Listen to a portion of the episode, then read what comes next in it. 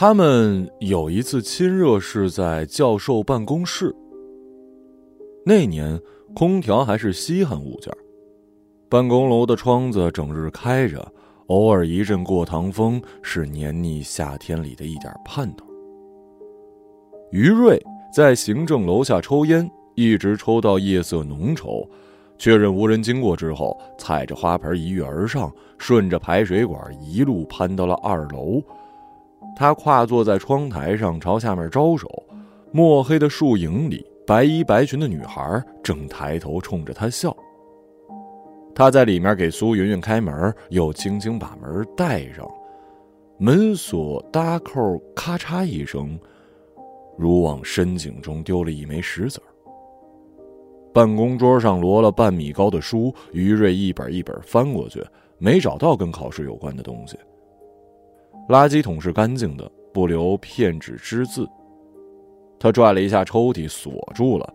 笔筒里的文具都太粗笨，没办法用来撬锁。苏云叹了口气：“哎，算了，大不了就暑假补考。快走吧，小心一会儿来人了。”月辉从窗子泼洒进来，两人身上拢了一层微光。于瑞拉住苏云云的手。来都来了，这么回去多没意思。顺手从盆栽里掐了一朵蝴蝶兰，插在了苏云云的鬓角。女孩搂住男孩的脖子亲吻，胸脯起起伏伏，心跳如鼓。男孩将女孩拦腰抱起，放在了教授的实木办公桌上。外国的爱情电影里都有这。他把手探到裙下，摩挲着她光滑的小腿。别闹，赶紧走吧。女孩垂着头，佯装不懂。男孩猫一样的跳上桌子，两个人粘滞了一会儿，身体渐渐交汇到了一起。长长短短的呼吸声，在寂静的办公楼里穿行荡漾。两个人的影子在墙上游动，像池子里的两尾鱼。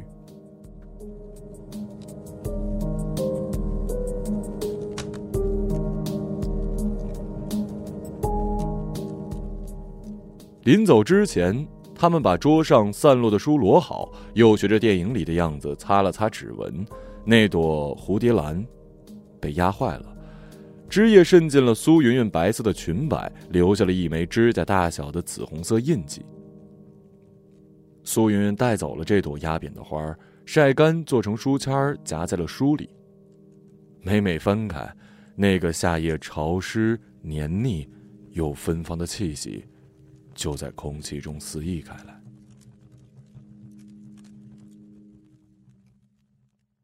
飞机上，他去了六次厕所，有三次是为了调整聚拢内衣，把躺到体侧的赘肉挤回胸前。内衣是新买的，浅蓝色，显皮肤白。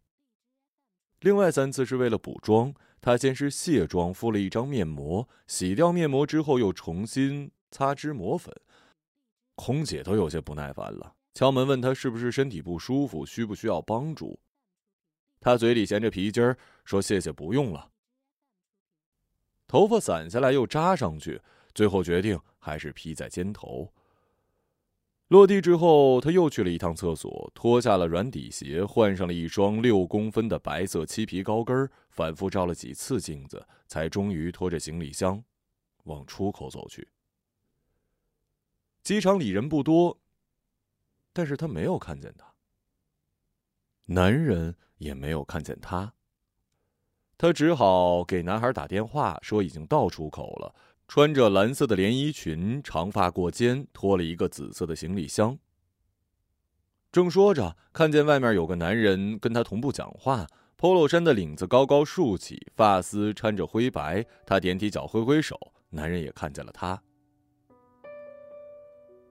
他变了样子，好像胖了、矮了，眼角下垂的厉害。女人也变了，一句“老了”足以概括二十多年来容貌的变迁。好在飞机上敷的面膜还维持着效果，一百多块钱一张呢，能暂时的填一下脸上的细纹。男人接过她的行李，笑容不知该放在哪儿。圆圆，累不累啊？他说不累，心里暗骂新买的高跟鞋太磨脚了。男人拉着她的手往停车场走，这双手保养的真好，关节有一些突出，但皮肤细滑，触感比实际年龄要小。男人用力的握了握被他无名指上的戒指硌到，不由一惊。你不是说离婚了吗？他说戴习惯了，摘掉之后做家务都觉得不自在。女人就这样上了他的车，红色的，附了一点黄泥点子，但看得出车型小巧秀美，是专门为女士设计的。男人不好意思的笑笑，说这车是老婆淘汰下来的，性能还不错，也就一直开着。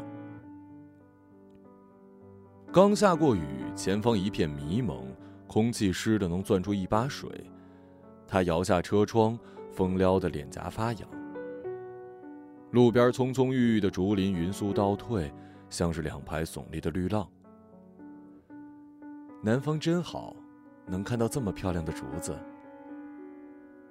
他把脸探出车窗，贪婪的张望。圆圆，还是把车窗摇上好不好啊？小地方，都是熟人，被人看到就麻烦了。女人嗯了一声，表示理解。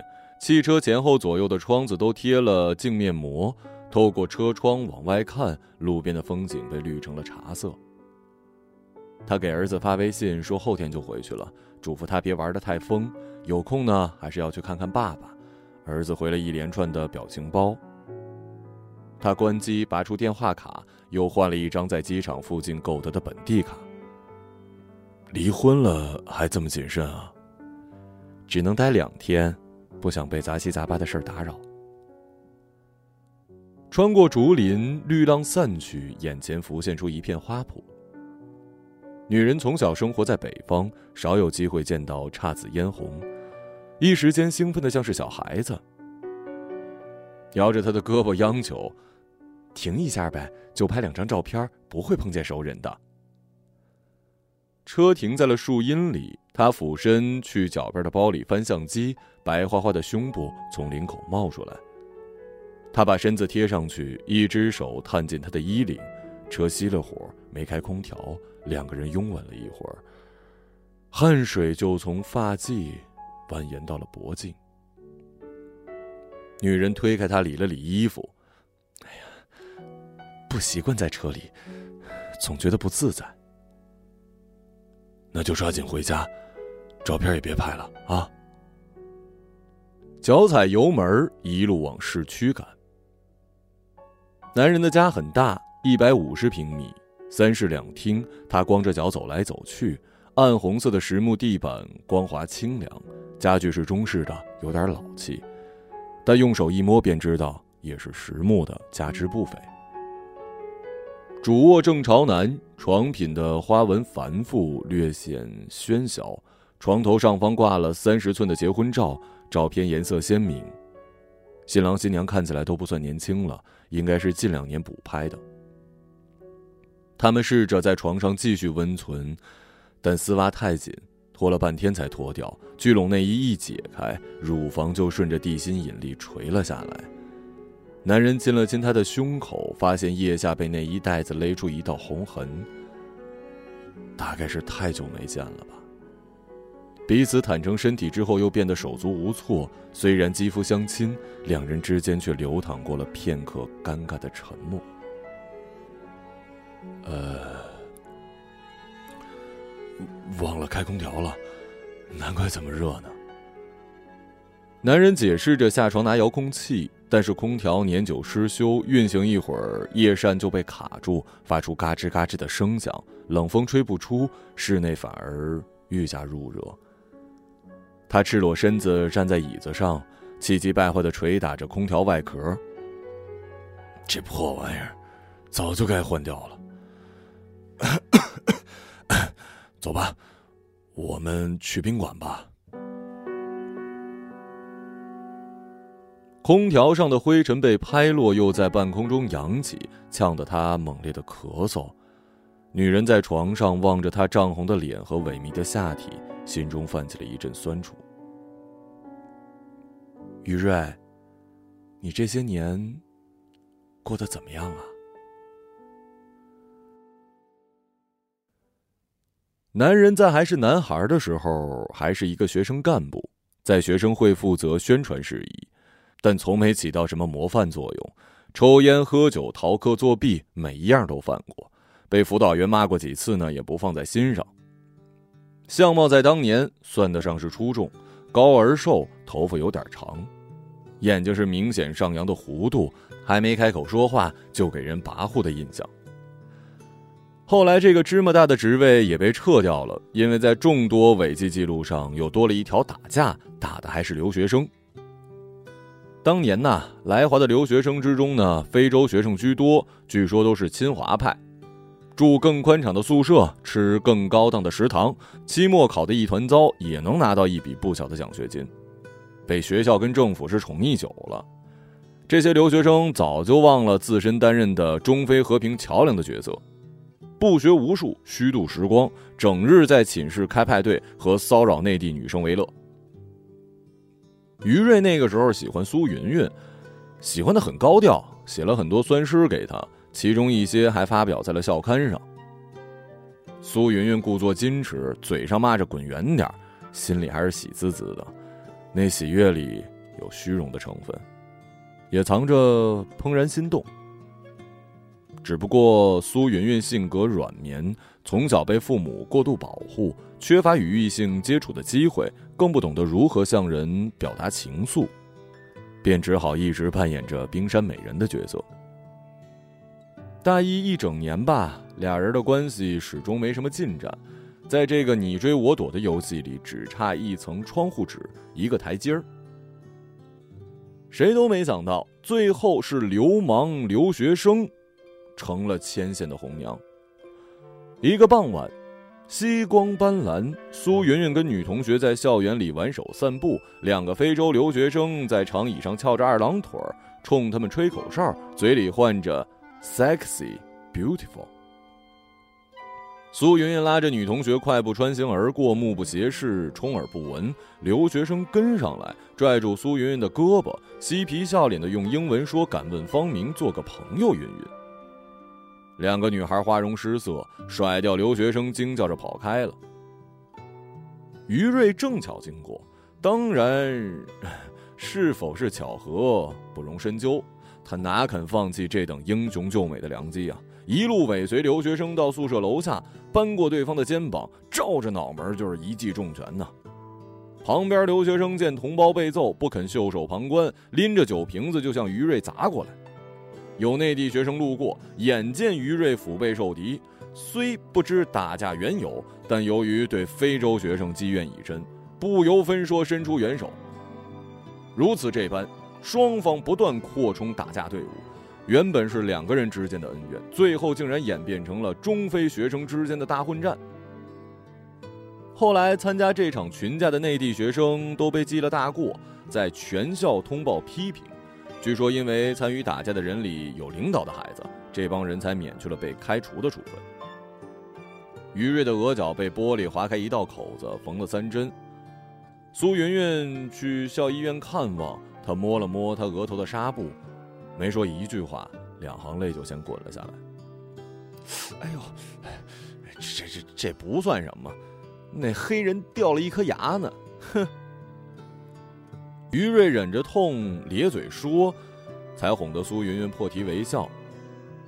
他的手轻轻裹住了苏云云的手，心里似有烟花冲上云霄，在深蓝夜空中绽放出一片耀目的华彩。伤口还是很痛，但痛得让人开怀，仿佛是在额头纹了一枚荣誉勋章。他开车载着她，路过了一家又一家宾馆。在这样的南方小城，遇见熟人实在太容易了。一旦有人看见他跟陌生的女人在一起，难免会在背后嚼舌根。嚼舌根也就算了，闲话若是传到老丈人耳朵里，就变得姿势体大了。婚姻没了，工作也得丢，搞不好今后再难见到女儿一面了。他越想越觉得后背发凉，偷情也变得索然无味。车子一直开到郊区一片人造林后，隐约冒出一栋白色的小洋楼。这是一家主题宾馆，前有庭院，院里引来潺潺流水，别有一番风味。他把车子停在林子里，嘱咐他：“呃，用你自己的身份证登记，开好房，告诉我门牌号，我一会儿就上去。”女人下了车，踩着青石板路，越过溪水，鞋跟打滑，上台阶时扭了一下脚踝。男人坐在车里，望着她不再轻盈的身影，点燃了一根烟。房间内部远没有宾馆外部雅致，格局不大，家具丑陋，被褥散发着一股霉味儿。好在有阳台，落地窗前布置着两把竹椅，坐下来正好望见外面起起伏伏的竹林。女人用微信发给他房间号，随后马上删掉了聊天记录。二十分钟之后，他才上来，身上裹挟着烟味儿。身体不如从前了，少抽点吧，啊！男人不说话，亲吻她，爱抚一阵之后，两具身体终于燃起欲望，于是倒在潮湿的床上做爱。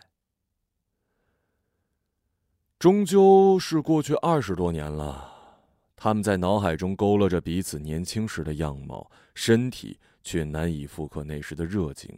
几分钟之后，就潦草的结束了性事。剩下大把的相处时间，两个人拥着被子闲聊。他凑过去抚摸她的额角，疤痕已经很浅了，正好被额前的头发盖住。你那个时候就是个坏小子，也不知怎么了，当年学校里偏偏就流行你这款。他拨开他的手，有些不悦。那么久远的事儿，提它干嘛呀？毕业之后，就再没了你的消息。虽然那时我们已经分手了，但我真的很担心你。半夜醒来偷偷哭，怕你是不是死了？一个大活人，哪儿那么容易死了呀？那个时候什么事都有可能发生的。还记得话剧社吗？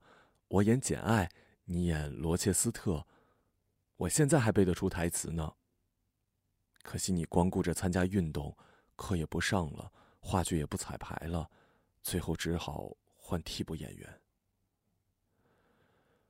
他翻了个身，背对着他。圆圆，我们二十多年没见面了，只能在一起两天，为什么不好好享受当下，非要提过去的事儿呢？女人闭了嘴，在床头摸到遥控器，打开电视。里约奥运会进行到了第五天，体育频道正在转播曲棍球比赛。不懂比赛规则，也没有中国人参加。看了一会儿，便觉得百无聊赖。于瑞睡着了，喉咙里滚出了粗犷的鼾声。他也有点困，却被吵得难以入睡，只好穿衣下床，烧了一壶开水，用宾馆赠送的茶包泡茶喝。房间在楼顶，视野正好。刮风了，云低的仿佛要掉下来。天气预报说今晚有雷阵雨。几只麻雀从一棵树上飞起，又落在了另一棵的树杈上。竹子开始随风左右摇摆，像是一个站不稳的瘦弱女子。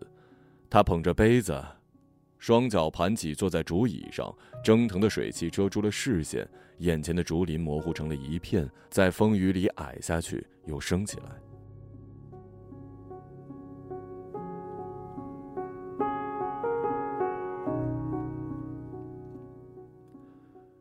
上课的人越来越少了，偌大的教室只零星坐了几个学生。苏云云已经一个多礼拜没有见到于瑞了。去男生宿舍找过，室友也只说他一直没回来，不知道到底去了哪儿。身后有学生低声闲聊：“警察都上街了，听说咱们学校也有学生被抓了。”他啃咬着笔头，心如焦炭，不停的安慰自己。他可能只是贪玩，跑去野外撒野了。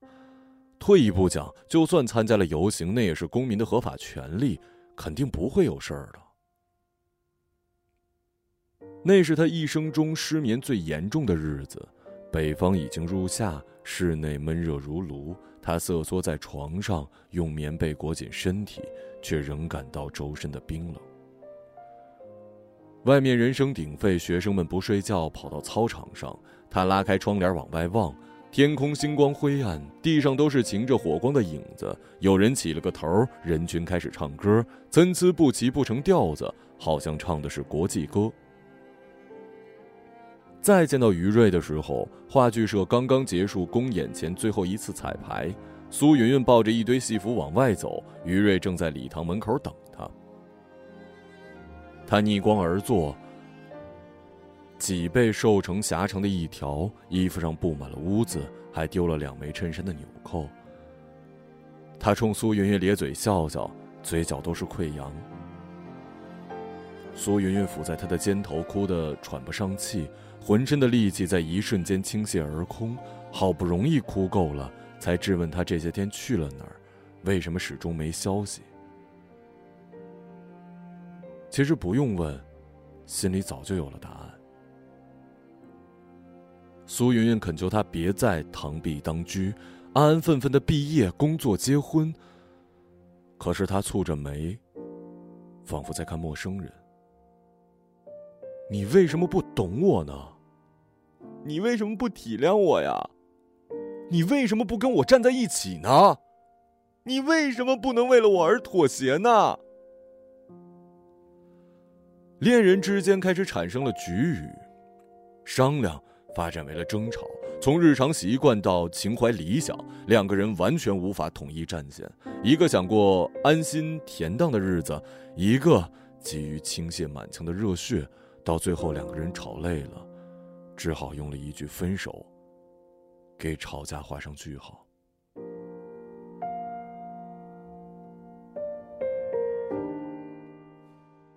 于瑞处在原地，眼睁睁的看着他走远。苏云抱着戏服走到盘山，再不肯回一下头。刚下过一场大雨，阳光刺眼，水泥地上到处都是被雨水冲刷掉的传单跟海报。像退潮后留在沙滩上的死鱼。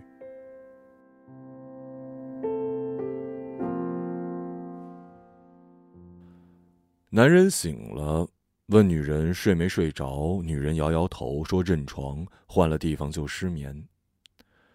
男人从床上坐起来，剧烈的咳嗽，胸腔震得上下起伏，喉咙里堵着一口浓痰。女人说：“我帮你泡点茶吧。”于是去洗手间洗了杯子。男人跟去了洗手间，从后面抱住她，鼻息喷到她的颈上。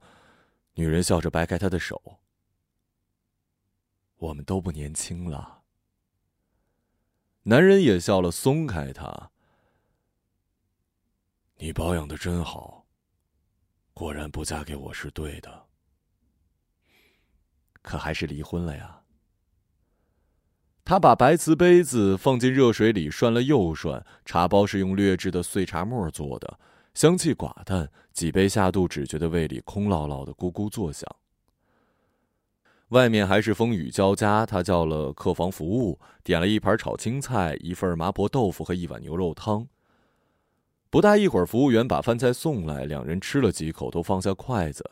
食材不新鲜，咸得发苦，米饭硬得像是掺了沙子。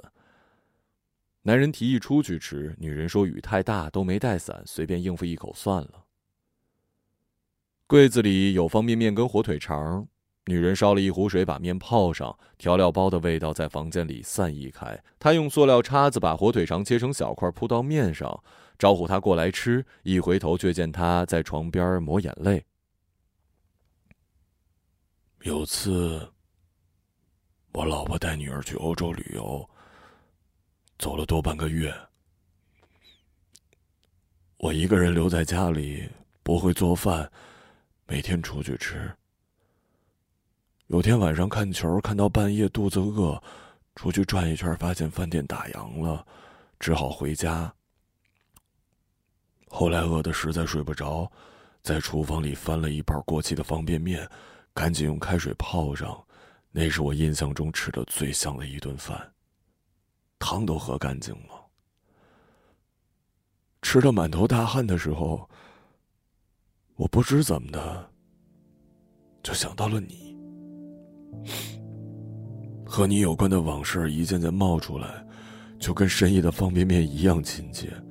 也就是从那天起，我决心要再找到你。你也是个小领导了，珍馐美味没少吃，偏偏过期的方便面才能让你想起我。感情你老婆才是白月光，我是那粒饭粘子啊。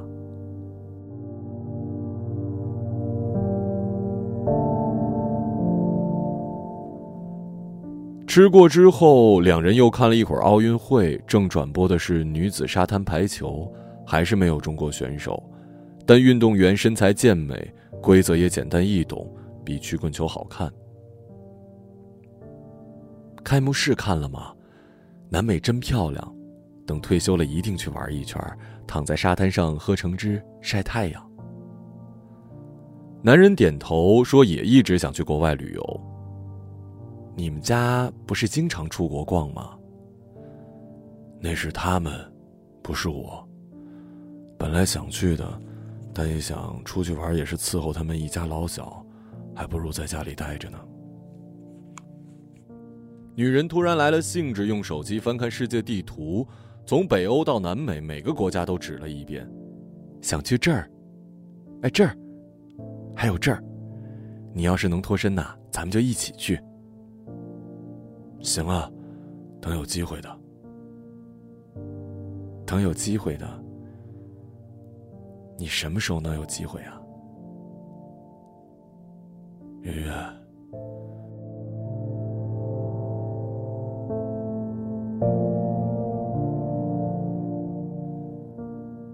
两人之间恢复沉默，只剩下电视机的声音填补房间。比赛结束了。获胜方的运动员热烈拥抱，身上的沙粒在阳光的照射下闪闪发光。他抿了一口茶，已经凉透了。内疚感又逐渐占据了心头。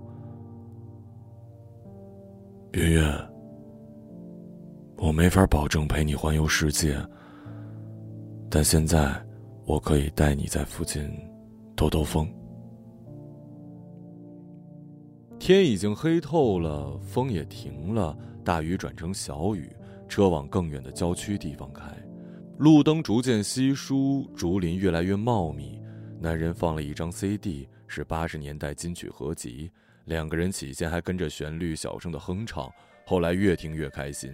播放到费翔的歌曲时，干脆打着拍子大声的唱了起来。车也伴随音乐的节奏越开越快，压过一个水坑。一阵急促的泥点直接泼到了前窗上。开出多远了呀？挺远的。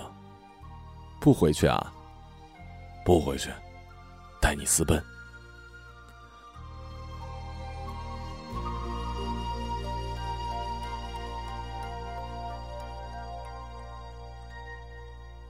你说我像云，捉摸女人捧着他的脸亲了一下，摇下车窗，风猛烈的灌进来，几乎吹乱了他唱歌的节奏。路愈发的泥泞狭窄，视野渐渐开阔，头顶上方的竹林向两边散开，月光泼洒下来，一汪钻石般的湖水出现在了眼前，仿佛是怕惊扰了这片湖水，男人熄了火，四周归于寂静，雨水如银丝般无声的落下。在水面上画出熠熠发光的同心圆。湖里好像有鱼啊，有的，真美。圆圆，啊？男人握住她的手，掌心微微有汗，因年龄增长而下垂的双眼里似乎有了烛火摇曳。宇宙压缩成车内空间这般狭小，过去与现在的距离不断拉近。二十多年前那个挺拔的少年与此时的中年男人交叠在一起，仿佛是一页书的正反两面。云云，能再见到你，真好。怎么又酸起来了呀？我在这里生活这么多年，都不知道还有这么美的地方，是你把我带到这儿来的。你明晚要走了吗？别走了，多待几天陪陪我，反正他们要一个礼拜才回来。说真的，和你在一起的这几个小时，好像把我二十多年来的空虚都填补了。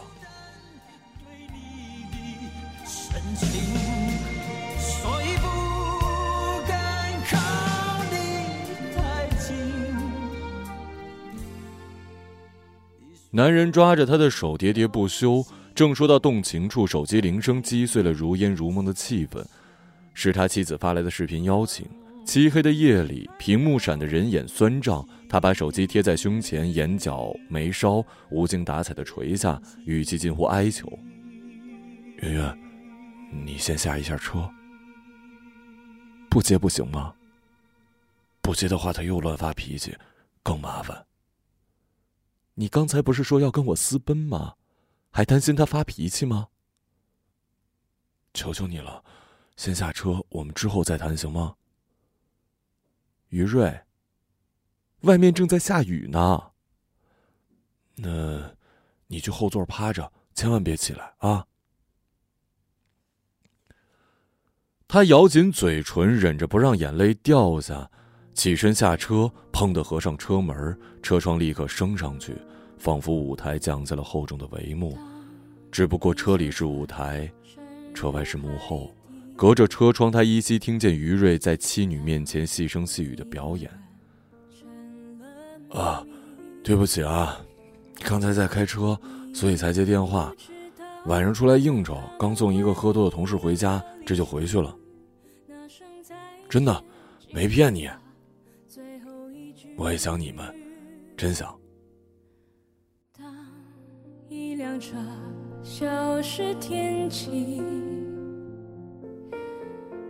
他走到湖边，点了一支烟，香烟跟打火机都是刚才从车里顺手拿的。细雨悠悠落下，湖面上方升起了一层薄薄的水雾，他的头发湿了，连衣裙也湿了。香烟燃到三分之一时，终于也被雨水浇灭。他把整盒烟攥在手里，捏成皱巴巴、湿乎乎的一团。就在不远处，余瑞的车在月光照不到的阴影里，像是一只蜷伏的困兽。因为我不知道，我也不想知道，和相聚之间的距离。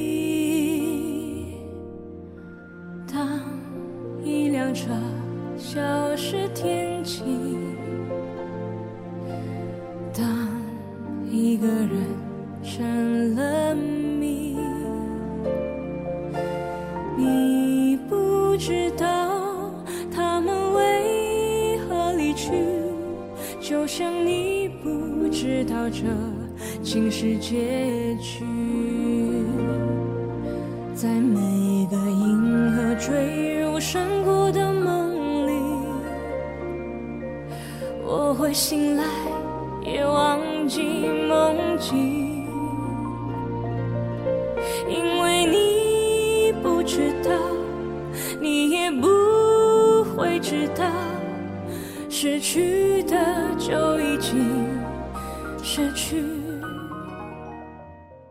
一个朗读者，马晓成。深入海底，当一个人成了谜，你不知道他们为何离去，那声再见竟是他最后一句。消失天际，当一个人。成了谜，你不知道他们为何离去，就像你不知道这竟是结局。